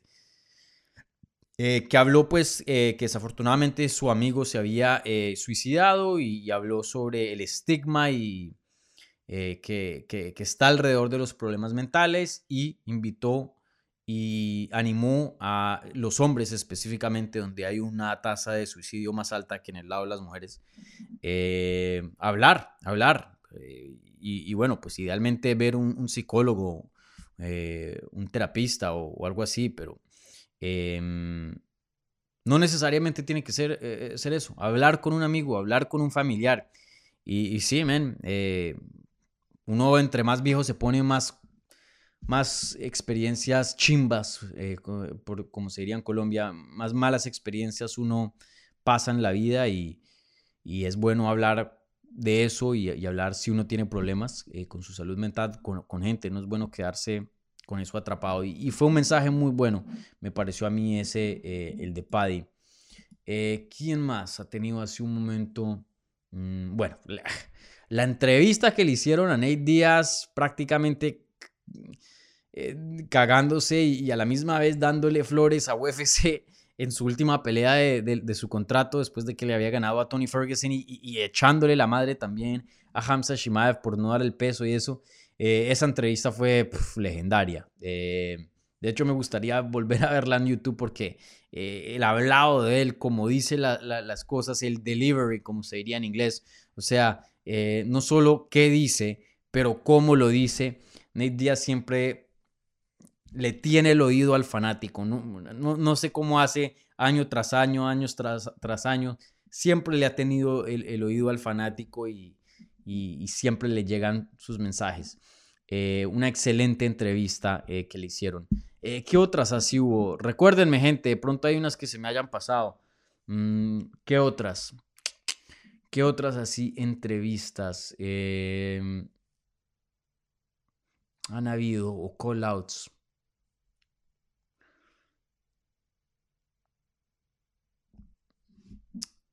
¿Qué otras han habido?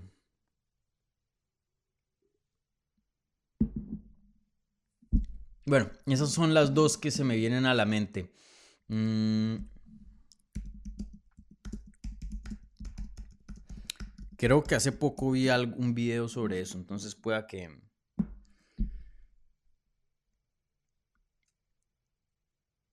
Mm, pueda que... Ah, ok, aquí hay un video sobre eso. Déjenme veo aquí de pronto para ver qué, se me faltó. Bueno, la de Leon Edwards después de, de, ganarle a, a Kamaru Usman fue muy buena. Em, ¿Qué más? ¿Qué más? Yo creo que la de Nate Diaz, eh, para mí la número uno después de en UFC 279, después de ganarle a Tony Ferguson, fue espectacular. Eh, vuelvo y lo digo, la de Paddy Pimblet buena, la de Leon Edwards buena. ¡Ah! Esta se me olvidó. Y aquí mencionan las que ha, tenido eh, Genato Moicano. Moicano se ha metido una o sea, se, ha desatado. Eh, creo que e, él siempre ha sido así. Yo, yo conozco a Genato Moicano desde hace mucho tiempo. Pero creo que por primera vez está pudiendo reflejar su personalidad a través del micrófono. Ya ha tenido unas entrevistas, creo que ha tenido ya dos, ¿no? Después de mm, eh, Genato Moicano, ¿cuándo es que fueron? La de Big Checks, Big Stakes, Genato Moicano One Money. Em, sí, cuando le ganó a Alexander Hernández en UFC 271 en febrero. Excelente. Y luego vuelve y lo hace cuando le gana a Brad Riddell en UFC 281 en, enero, en noviembre. Perdón. Eh, sí, Genaito Moicano con unas entrevistas pero brutales dentro del octágono. Alguien que, que, que, que sin duda hizo lo mejor de, de, su momento, esos segundos. Muy, muy bueno. Muy, muy buenas esas entrevistas. Buena pregunta, Jesús. Buena pregunta. Mm, aquí viene otra pregunta del super chat y esta es de Oli Huli y, viene en, euros. Entonces, europeo aquí el hombre. Dice, eh, hola Dani, muchos saludos. Todo el mundo quiere ver la pelea entre Ilia Topuria y Paddy. En tu opinión, ¿por qué no ha pasado todavía? Eh, creo que hay varias razones. Mm, primero, no sé si todo el mundo quiera verla. Creo que los fans de Ilya la quieren ver. Los fans de Paddy no. Eh, segundo, una pelea muy, pero extremadamente complicada para Paddy Pimblet. Ilya Topuria destruye a Paddy Pimblet. Ilya Topuria, y ustedes saben que yo suelo no usar esas palabras. Eh, porque claro, cualquier cosa puede pasar, pero se los digo, a menos que haya algo de, suerte, un factor de suerte, Ilya Topuria hace cosas muy malas con ese hombre. Muy, muy malas. Ténganlo garantizado. Paddy Pimblet no va a tomar una pelea con Ilya Topuria. ¿Por qué? Ilya Topuria no, no, es que sea el nombre, es un nombre, pero no es el nombre más famoso. No es un Conor McGregor, por decirlo así. Y a la misma vez es un peleador de una categoría de menos. Que Ilia Topuria puede pelear y ganar en 155, sí, claro, pero la categoría de Ilia es 145. Entonces perdería con alguien que no es súper famoso todavía y perdería con alguien que es una categoría de menos. Literalmente hay muy poco por el lado de Paddy Pimblet en, en cuanto a recompensa en esta pelea, en qué ganar. O bueno, creo que en los ojos de muchos, no, creo que sí hay algo que ganar. En los ojos de muchos, Ilia Topuria es un contendiente serio y un peleador élite, un peleador muy, muy bueno. Si le ganas a Ilia Topuria, por más de que sea en una, categoría de más, creo que sí vendría mucho respeto en cuanto al lado técnico, en cuanto al lado eh, de pelea, deportivo, esa era la palabra, en cuanto al lado deportivo, para Paddy Pimblet, sin duda. Pero, brother, los chances que yo le doy a Paddy Pimblet son mínimos a ganarle a Ilia Topuria. Entonces, Paddy Pimblet, se los aseguro, no quiere esa pelea. Son dos peleadores de dos categorías distintas. y a la misma vez están en diferentes trayectorias. Ilia Topuria apunta a ser campeón. Apunta, o bueno, apunta no, es una amenaza al título. Paddy Pimblet está como en el mundo de, de, como se diría en inglés, the money weight division, o sea, la división de dinero, la división de ventas, la división de atracción, la división de show. Pero miren, y yo se los hablé aquí en el episodio pasado, Paddy Pimblet, y, suena mal, porque luego gente que está escuchando esto, o fans o incluso peleadores que escuchan este programa, no, yo no quiero, se los juro, yo no quiero llegar aquí a hablar mal de nadie, yo no quiero criticar ningún peleador en cuanto a, o sea, no es algo que, me, que me da felicidad, que me trae placer, no, pero me toca decir la verdad y las cosas como las veo. Y, y, y Pimble pueda que sea una excelente persona, sí, claro, pero en el modo deportivo no nos ha mostrado nada que, que, que huela a ser campeón, que pinte a ser campeón. Y se los dije en un rant, en, un discurso que, que di en el episodio pasado y que creo que resonó con mucha gente. Eh, y no voy a repetir aquí, no voy a gastar tiempo y, volver a, decir algo que ya dije. Si no vayan y vean el capítulo de, la semana pasada. Eh, pero sí, brother, él no pinta para ser campeón. Ilya sí. Entonces, categorías distintas. Pimblet no quiere la pelea, se los aseguro, por más de que diga otra cosa en redes o lo que sea y trayectorias distintas. Están en otros panoramas, en otros planes. Lilian uno, Pai Pimblet en el otro. Teniendo en cuenta que está en la división del dinero, del show, ese no es el tipo de pelea que le darías a Pai. Le darías otro, alguien con nombre, alguien que sea más fácil que Ilya, que sea más famoso de pronto. Un Tony Ferguson, alguien de ese estilo, no sé. Pero Ilya no le das no le das esa pelea. Pero bueno, que me gustaría verla, me gustaría verla, porque ahí hay una rivalidad, sin duda no se gustan. Y, y, Ilia creo que me da la impresión que es un peleador que es bueno, obviamente. Ya he hablado de eso. Pero cuando no le gusta a alguien, hay muchos peleadores que separan eso. Y hay muchos peleadores que le caiga bien o mal el tipo, el oponente, pelean igual. Hay peleadores que al revés, si les cae mal, puede que se vuelvan muy emocionales y peleen peor. Y se distancian de hablar mal, se distancian del trash talk, no responden. Hay muchos así. Y de hecho, ahí es cuando entra el juego psicológico. Y hay muchos que saben eso, intentan ocasionarle una emoción a su oponente porque saben que, lo pueden sacar de, de base.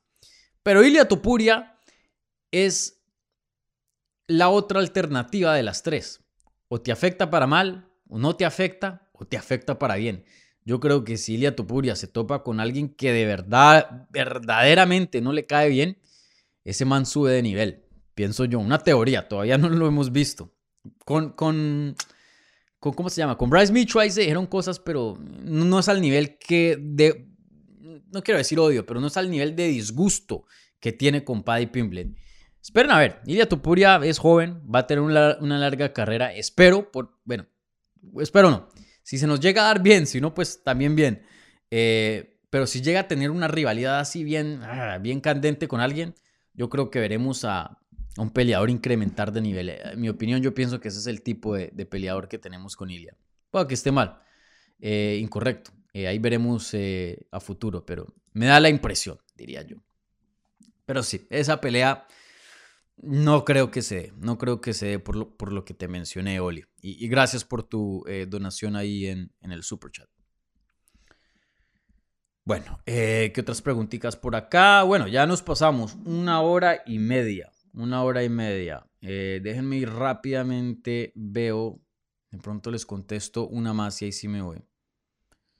Mm, no, ¿saben qué? Guarden las preguntas porque el próximo año, la próxima semana eh, tendremos otro capítulo, ya sería el 4 de enero, si no estoy mal, 2023, el primer show del año. Eh, no va a haber evento así grande de UFC, va a haber, pues, tendremos el evento que, que, pasará de Rising, de Bellator. No sé cuántos de ustedes estarán viendo eso, porque yo sé que muchos son solo fans de UFC. Muchas veces eh, ese tipo de, otras promociones a veces ni siquiera se pueden ver en, partes de Latinoamérica. Entonces, eh, guarden las preguntas porque pueda que, que se necesiten para el siguiente programa, ¿vale? Bueno, eh, gente, con eso cerramos aquí el programa, la edición número 42 de Hablemos Live. Eh, quiero ahora, no sé, reflexionar y, hablar un poquito sobre el programa porque eh, la verdad que sí fue un programa especial, muy buenas preguntas como siempre ustedes. Gracias a toda la gente que, que dio un apoyo vía el super chat. Eh, igualmente a la gente que simplemente estuvo viendo, dio su like, su suscripción, su pregunta en la pestaña de la comunidad o live chat, o incluso si solo vio. Eh, gracias, gracias, gracias a todos por su asistencia y, la verdad que gracias por el apoyo eh, que me han brindado. Esta va a ser la última vez que hablamos ustedes y yo en vivo en el 2022 y, les tengo que decir que estoy muy agradecido con el apoyo que, me han brindado a mí y al canal. Eh, he visto en, estos días, estuve reflexionando números de este mismo programa en cuanto a gente que asistía a esto en vivo. Igualmente, ya cuando termina y, días después, eh, números comparado a los que pues estábamos dando al, principio y, y, sí que hemos crecido, men, sí que hemos crecido y mucho de eso pues o la gran parte diría que es ustedes compartiendo el contenido, dándole like, comentando.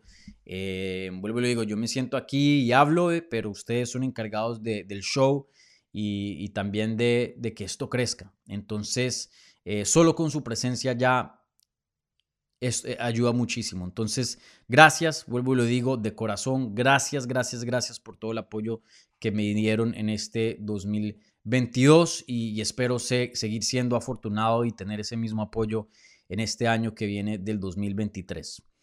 Y, bueno, en el 2023 pienso hacer unos cambios, como siempre, eh, cada año intento mejorar el producto y mejorar lo que es esta, esta experiencia de, de Hablemos MMA. Obviamente tengo que manejar mucho porque pues también tengo un trabajo de tiempo completo con MMA Junkie, que pues es mi, mi, enfoque principal, obviamente.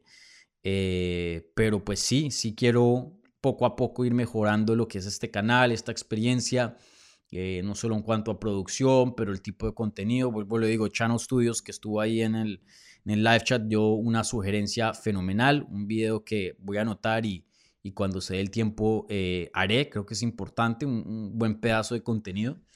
Eh, así que gente, esto es un proyecto, vuelvo y lo digo, de, de, familia. Aquí no tengo ningún discurso planeado, estoy hablando de así de on the fly, como se diría en inglés, de corazón. Así que sigamos, sigamos adelante. Eh, y, bueno, no solo los, los invito a, a que sigamos este proyecto, pero también en sus vidas personales les deseo todo lo mejor, por favor Espero que hayan tenido una excelente Navidad, que disfruten este año nuevo en familia, con amigos. Y se los digo, tomen tiempo para reflexionar en sus vidas, en sus carreras, personal, profesional, todas las áreas. Pónganse metas y cúmplenlas. Em, el tiempo es limitado, gente. Un día estamos aquí y el, al otro no estamos. Entonces, eh, pónganse metas, sean ambiciosos en este 2023 y, bueno, les deseo mucha salud, mucha prosperidad, mucha diversión, disfruten de la vida, que es lo mejor. Y, bueno, gente, nos veremos ya el próximo año en el 2023. Pero eso sí, les espera un pedazo, un contenido más, que va a ser los premios de fin de año del 2022 oficiales. Aquí en Hablemos MMA, como les dije, el invitado va a ser Jorge Ebro. Grabaremos eso mañana por la mañana. Eh, yo creo que lo más probable es que publique el viernes eh, por ahí a las 11 de la mañana, el mediodía. Es una buena hora donde eh, la gente de España está conectada, igualmente la gente aquí de este lado del mundo. Entonces, sí, mañana estaremos haciendo los, los premios de fin de año. Espero que disfruten eso. Y, y ya, como siempre, gente, un like, suscríbanse, compartan este contenido para seguir creciendo. Siempre les he prometido, entre más crecemos, mejores cosas, más cosas bacanas hacemos aquí en el canal. Entonces, es el beneficio de todos. Y, ya, nuevamente gracias. La verdad, estoy muy agradecido con ustedes. Yo me puse la meta llegar, creo que fue a 10 mil suscripciones en este año y, lo pasamos. Lo pasamos y por bastante. Ya casi cerramos el año con 15 mil. Entonces, eh, vuelvo y digo, súper agradecido con, con, el apoyo que ustedes me han brindado y, y bueno, eh, vamos por más. como siempre he dicho, vamos por más. Así que un abrazo gigante, disfruten el año nuevo, no se emborrachen mucho, por favor, y si se van a emborrachar, no manejen, eh, quédense a dormir en la casa de, un amigo o amiga, déjenle las llaves a alguien o consigan a alguien que, que no vaya a tomar, ¿vale? Para llegar todos sanos y salvos al 2023. Un abrazo. Chao.